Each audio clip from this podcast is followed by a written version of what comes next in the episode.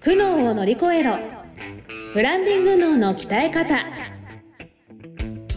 この番組は日々挑戦を続ける経営者の皆さんに向けて会社のブランディングに関するお役立ち情報をお届けしていくトーク番組です。これまで200社以上の相談支援をしてきたコーポレートブランディングの専門家宮前みゆきが分かっているようで分からない。ブランディングのポイントについて分かりやすく解説していきます。企業のファン作りをお手伝いするビジネスツールファンステの提供でお送りいたします。苦悩を乗り越えろ。ブランディング脳の鍛え方第11回スタートさせていただきます。ナビゲーターのトーマス J トーマスです。よろしくお願いいたします。そしてリカちゃん。はい、えっ、と今日も一緒にブランディング学んでいきます。リカです。よろしくお願いします。よろしくお願いしますお願いします。はい。そしてこんな我々2人がですねブランディングについて教えてって言ってるのがこの姉さんです。宮前みゆき姉さんよろしくお願いします。はい、えー皆さんこんにちは、えー宮前みゆきブランディング研究所の宮前です。よろしくお願いします。ねよろしくお願いいたします。おいやだんだんね暑くなってきましたね、うん。そうね。夏です。ね。夏。ね、体調崩しやすいからね。リカちゃんですちょっと前まで体調崩してたよね。そうそうそうそう。大丈夫ですか？だいぶ復活しました。だいぶ復活して、うん。ね今、うん。なんか今日、うん、今日も喉がガラガラだってさっきおっしゃってましたけど、うん。エアコンをつけて寝ちゃったもんで。なるほどエアコンね。わかね。る難しいんですよこの時期。うんそうなのよ。つけっぱなしにしとくとね夜とか夜中寒くなっちゃったりするし、そうそう。かといって消しとくと暑くて寝れないしみたいな。ねどうしていいのか。エアコン風うん。ね、皆さんも気をつけていただかないと。ね気をつけなきゃですよね、うん。なんかねあの皆さんのエアコンとの付き合い方みたいなものもですねこういう風に使うといいよみたいなのもあの何 番組の概要欄から LINE 公式アカウントからですね教えていただけると嬉しいなとすごい思っております参考になる。る。ね参考になりますよね。ぜひよろしくお願いします。だからそういうのもあのどっかでそう紹介させていただけたらいうんいなと思ってるので何でも送ってきてください。仲良く仲良くしましょう。仲良くしましょうまずはいというわけでよろししくお願いします。ということで先週からですねあのポジショニングマップうん。の話が続いてまして、出たね。えーと超楽しみにしてましたよポジポジショニングマップを作ってみようというテーマで ポジショニング言えてないけど言えてないけどポジショニングマップ作ってみる時のこの軸の決め方とか本当いろいろね悩むところいっぱいあると思うので今日はそのヒントをですね教えていただきたい姉さんよろしくお願いします。よろしくお願いします。これはでも音声で伝えるの結構難しいよえ、ね。頑張ってねさん。そうだよ頑張ってね。ねまあ皆さんあれだよね手元にあるね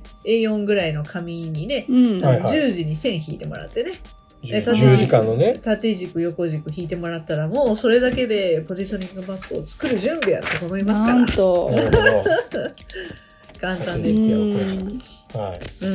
聞きました10時。引きました、うんそうね。でこれ、はいマップを作るにあたって絶対必要な要素って言ったら何でございましょうか、え何？何？いや何登場人物いるよね登場人物。はあはあはあ自分と自分とライバル。そう。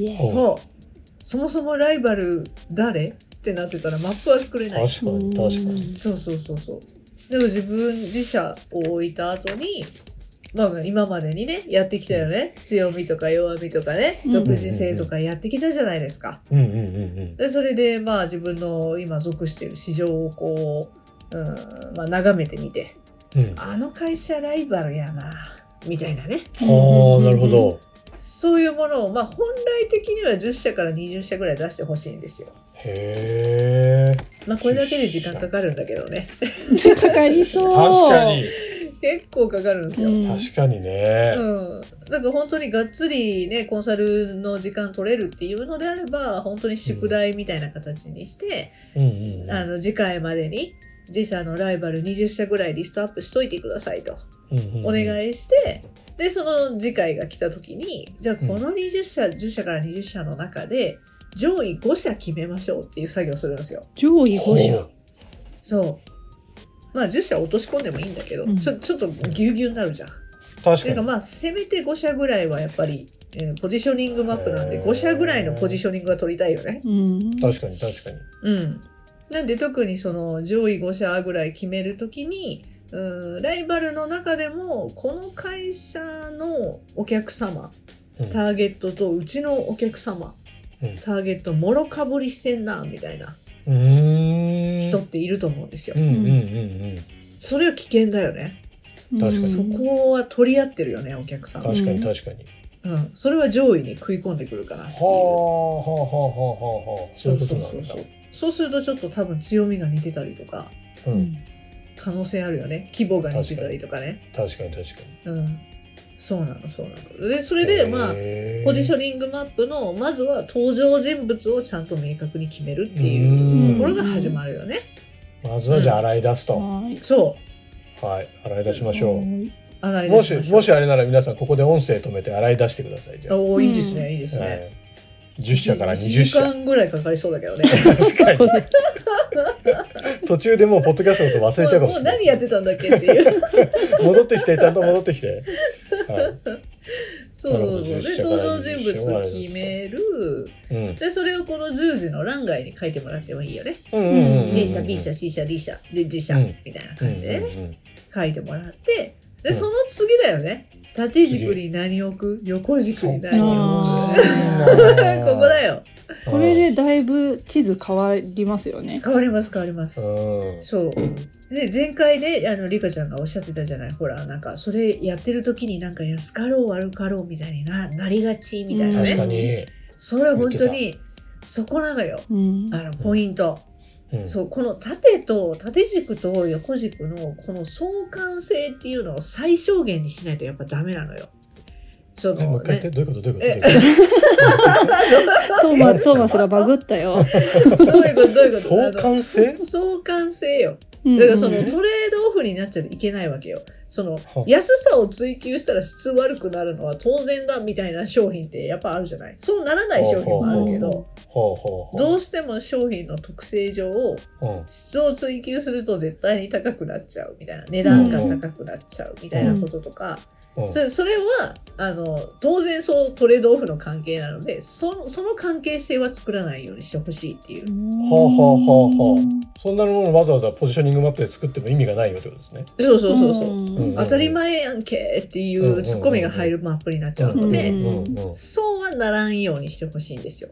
なるほど。だからもうに似たものとか似た要素とかを価格的なのを、あの縦軸にも価格的な要素を置いてん横軸にもなんか違う価格の要素とか置いたらもううんわけわからんなるじゃないですか。確かに確かに。それはダメよ。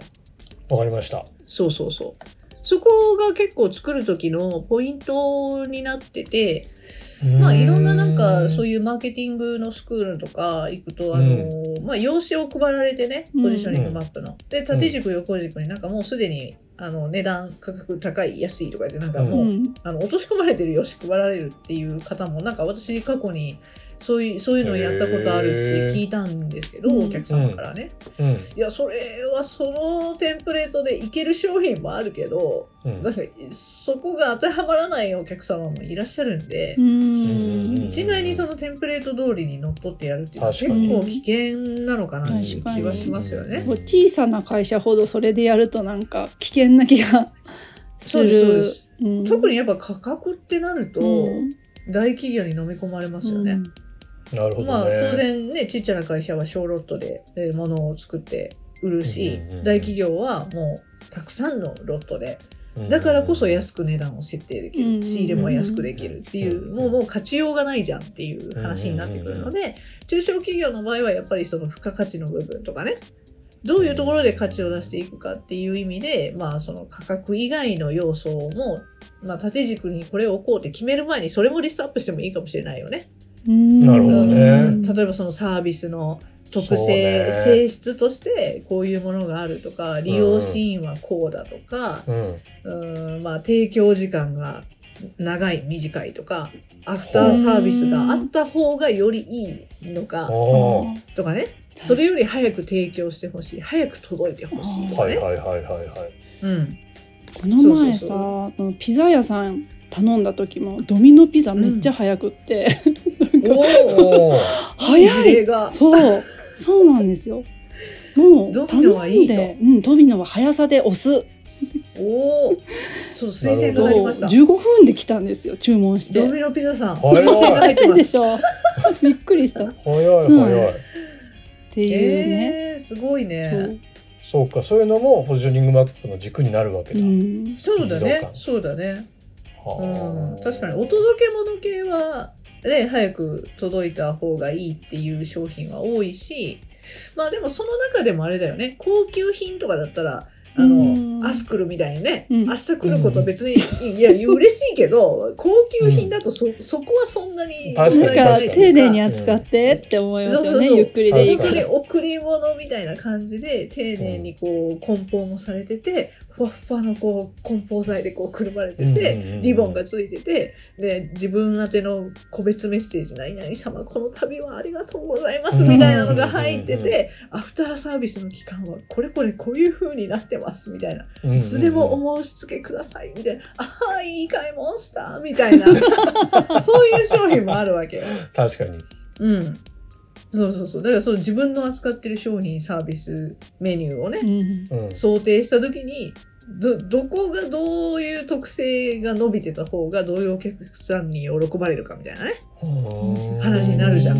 置き配されたら嫌ですもんね高級品。高級品置き配されたらたまらんよ。危ない危ねどうする？ロレックスの時計とか置き配されてみもう絶対頼まないってなる。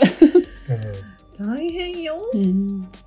そうそう。うんへえ。そうだからそういうね。なんかねいろんな軸が出てきた、ううん。んそうなのそうなの。うん、だから本当に実際私もお客さんとうーん作ってそういう軸のね何を軸に置きますかって言った時にやっぱりおもてなしが手厚い、うん。薄い、まあ、薄いってことはあのはあはあはあ即座に反応するっていうことなんだなるけどもうすべこべ言わずに早く届けてくれと。はいう人もいるじゃん。すべこべ言わずに早く結果を見せろとか。うんあ確かに確かに。うん。それそれはやっぱ展開してる商品によって違うからね。でそれを縦軸に置くとか、まあ、提供するまでの手間とかね、ううんうんんうんうん。うん、でもその手間がかかるっていうのはマイナスに聞こえるけれども、うん、例えばオーダーメイドのスーツを提供してる方とかだと、なるほどうん。うん、フルオーダーメイドっていうことで時間はかかりますが、だからこそあなたの体に世界に一つのフィットするスーツが出来上がります。う。んってなったらお金多少高くても出す確じゃかに確かに出す出す。んでしょ？そうそうそうそう。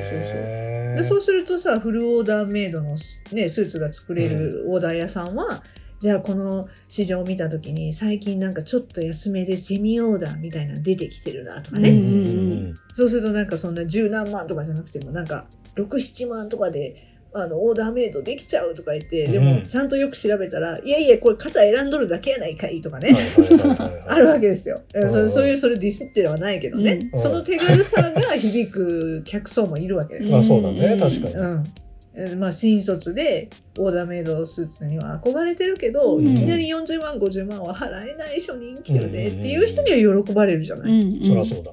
そう。既製品はちょっとはまらなくてっていう子にはそれセミオーダーは嬉しいよ、うん。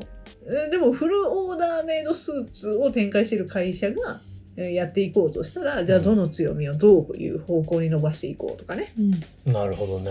いうことになる。そうするとやっぱペルソナ問題が出てくるよね。出てきた。出たペルソナ。出てきたつまり誰がそう誰がいうちの商品一番喜んでくれてんのかっていう話ですよ、うん。はあはあはあはあ。それも踏まえた上でポジショニングマップが作れるわけだよ。へそう。面白いでしょ？面白い。面白い。すごいなんか壮大に考える感じになってきたな、うん。な夏休み結構足んないかもしれないですね。もうそうね。この課題だけで終わるよね。終終わる。けどすごい充実した夏休みになりそう。うん。そうよ。ぜひやって。やりたい。これあれねそうそう。このポジショニングマップの軸考えるのもさ、うん。姉さんだとこんだけスラスラ出てくるけど自分で考えようと思うと難しいから、うんうんうんうんチャット GPT とかに聞いたらいいかもね。あ出たチャッピーくん。当時自分のあの業種を入れて、うん。あポジポジションニングマップを作りたいので、おーなるほど。軸それにあのそうさいって。軸ってどんな種類がありますか？100個あげてくださいって言ったら出てきそうじゃない、めちゃくちゃ面白いじゃん、えーやってみる？どなたかやってみてください。ちょっとやってみてください、こうでしたみたいな。の送ってほしい。うんうんうんね。結構出てきそうだけどね。ね。こんな使い方してる人いるのかな？チャット GPT いやいすごいうね、ん。ねえ。AI との AI と姉さんのコラボレーションで。すごい。すごいポジショニングマップができるかもしれない。いや本当。まあでも本当にあのポジショニングマップはあの作ってみないとこの面白さも分からなかったりはするのでね。もしねあのリスナーさんがすごいあのひなんていうの？この反応うん。を寄せてくださったら、いつかね公開収録とかの時にほらあ確かに。みんなでポジショニングマップ作ろうみたいな会議にして、うんでそそこでね収録も兼ねてやるとすごい面白いんじゃないですか、めっちゃいワーいクショップやね。そうそうそう。やりましょうそれ、うん。ぜひあの番組の概要欄にですねこのファンステップの LINE 公式アカウントが準備されてますので、うん。そこに登録していただいて、うん。ワークショップ希望って送ってもらったらどれぐらいの人が ワークショップやりたいのか見れるとすごい僕らもイベントとか打ちやすいのでぜひですね、そうですあね。のアクセスをお願いします。ね。はい。でねすごく今日も勉強になりましたけども、ねぜひあのリスナーの皆さん過去11回分ありますんでどの回が好きですとかそういうのもですねうん LINE ね。の方から送ってきていただいたりとか、うんあと今日の回答にかい対する、えーご意見だったりご感想だったり疑問点だったり何でもいいですので LINE から、えーアクセスをお待ちしております、えー管理しているのはリカちゃんなんで、はいリカちゃんがなんか反応してくれるかもしれませんお返事します。はい、ありがとうございます。そんなわけでですね、苦悩を乗り越えるブランディングの鍛え方第11回以上で終了とさせていただきます。えー今週も皆さんどうもありがとうございました。ありがとうございました。ありがとうございました。はい、来週も聞いてください